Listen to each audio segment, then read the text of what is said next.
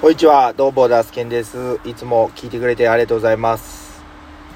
えーと、本日はですね、うんと、四日、僕、まあ、三重県四日市市に住んでいるんですけども、あの、広報四日市というね、市の広報誌があって、それの号外がね、出ておりました。ボリューム13、えー2022年5月の20日に出てる号外なんですけど、魅力ある街の空間と使い方をデザインするみたいな感じでね、庭道四日市中央通り再編基本計画、えー、かっこ第2期中間取りまとめということで、まあ、なんぞやっていうね、あの、号外なんですけど、これなんやろ、B5 ぐらいの用紙でね、1枚両面印刷で出てるんですけど、えっ、と、三重県四日市市、まあ、街中いうのはですね、まあ、近鉄四日市が、まあ、主に、こう、最も多分、県内でも、お有数の、こう、なんていうんですか、人の動きがある、えーまあ、いわゆるその、駅前といえば、近鉄四日市のことを指すと思うんですけども、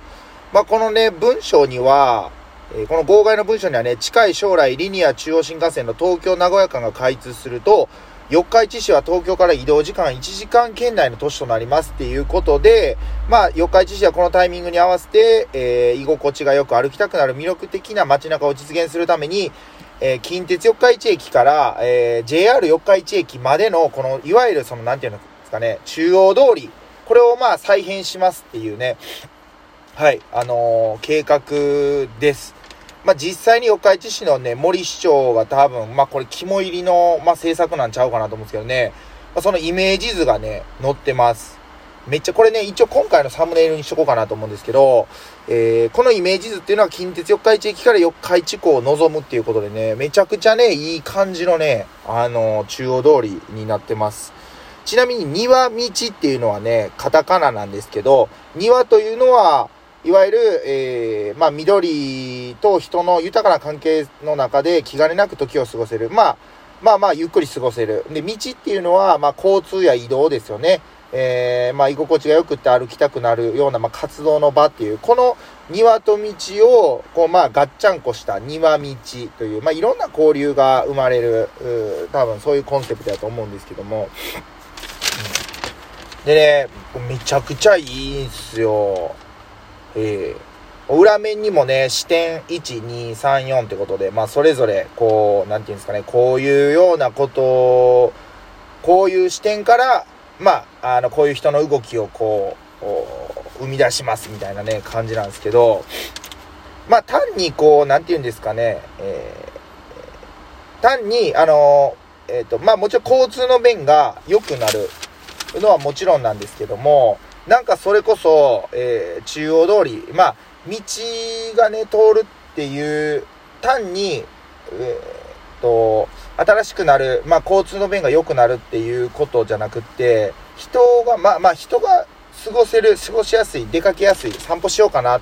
そう思える、まあ、憩いの場になるんちゃうかなと思います。なんかこのイメージ図を見てる限りではですね、この中央通り再編されたところに、いわゆるそのカフェみたいなお店があったりとか、いわゆる芝生、あとはまあ腰をかけれるベンチがあったり、これまあおそらくですけど、週末というかマルシェなんか、えーね、行われたりするんちゃうかな、そういうようなことも考えて、いろいろこう、うん、あの、人の動きをこう、なんて言うんですかね、イメージしてるんやろなっていうふうに思いますね。もう、ここ3年、4年ぐらい開催されてない四日市祭りが、まあ、えっ、と、8月の1週目の土日とかにね、あるんですけど、まあ、それもね、あの、なんか、それとも相まって、というか、こういうところでなんか祭りが起きたら、あの、祭りができれば、すごくなんかおしゃれな感じで、まあ、いいんちゃうか。本当になんか、いい意味で、うん、街中に行ってみたいな、というような、あの、ことを感じさせてくれます。まあ、いいも悪いも、三重県の四日市はですね、まあ、あのまあまあ、名古屋には近いとはいえど、なかなかこう、名古屋に買い物に行くっていうことは僕はあまりしない。かといって、じゃあ、四日市の街中に出かけるかっていうと、そういうわけでもない。やはり、えーネット通販とかね、便利になってるんで、まあ、ほぼ買い物とか、もうネットだし、うん、かといって、その、駅のね、ところになんか魅力ある、ところがあるかっていうとそういうわけでもないまあそういう意味で、これはすごく非常に楽しみな取り組みでございます。はい。いやーこれうんやってみて。うん。あやっぱりうわ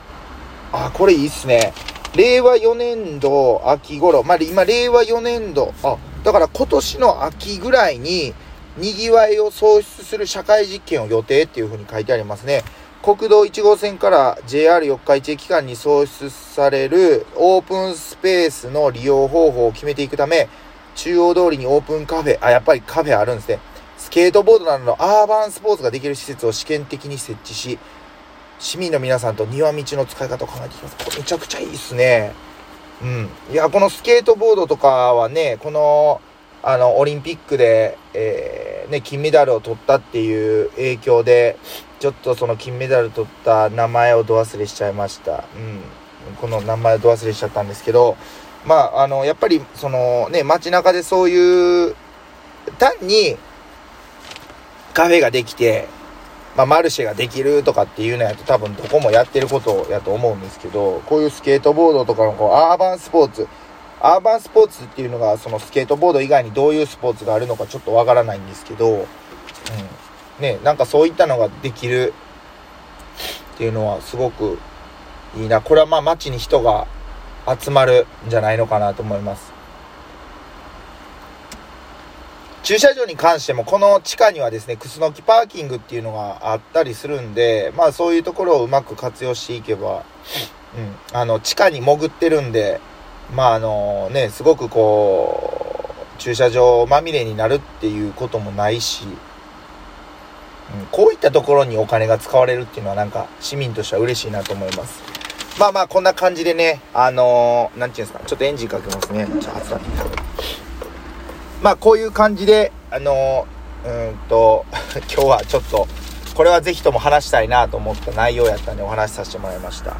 まあ普段の農作業の方は、まあぼちぼちやっておりまして、今日が5月の24日のね、時刻がまあ10、夕方の6時前なんですけども、まあね、昨日今日と暑い日が続いていて、まあ水分、うん、今日もなんだかんだ500ミリの、まあ水とかお茶を多分4本ぐらいは飲んだんちゃうかなというふうに思います。まあでしっかり体調整えて、まあ暑い時期の作業が増えてくるんで、えー、安全第一でいきたいなというふうに思ってます。はい。皆さんはいかがお過ごしでしょうか？はい。ね。そういえばですね、昨日、まあちょっと勢いに任せてっていうか、ちょっと久しぶりに note、まあ記事を、えー、記事っていうかブログをね、書いてみたんで、あの、もし、えーまあ、お時間ある方は読んでみてもらえたらなと思います。リンク貼れたら概要欄に貼っておきます。はい。まあ、あのー、こんな感じで、まあ、ぼちぼちやっておるっていう感じですね。はい。まあ、今日はこの辺りで終わりたいと思います。明日も夏の収穫や、あ等々しまして、過ごしたいなと思っております。いい。こんな感じですね。あ、最近、最近そういえば、あのー、ね、あの、奥さんとやっていることが、まあ、週明けの月曜日とか火曜日に、その一緒の一週の夜の献立を決めるっていうのをね、えー、ここ3週か4週連続でやってます。まあね、あの、献立ってすごく何を作るのかっていうのは、うちの奥さんはもう常々、なんていうんですかね、もう何を作ったらいいかわからん。他のお家のママさんとかはどうしてるんだろうかっていうのをよくね、口にします。あの、ね、上手に料理作れる方やったらいいんですけども、どうしてもメニューってね、こう、まあ偏りがち、えー、になっちゃうんですけど、まあそれはそれでいいかなと思ったりもしています。まあそういう作業ね、えー、今日、まあ、あの、しておったっていう感じですね。結構まあおすすめです。はい。まあ自炊するっていうかまあ、ね、自分で、まあ、どっかも外食で済ませるっていう方は、まあ、その必要はないんですけども、はい。結構ね、レシピ考えて買い物するのも楽しいかなと思うんで、はい。あの、そんな感じの今日は一日を過ごしました。はい。今日はこの辺りで以上になります。最後まで聞いてくれてありがとうございます。以上、ナスケンがお届けしました。ほなまた。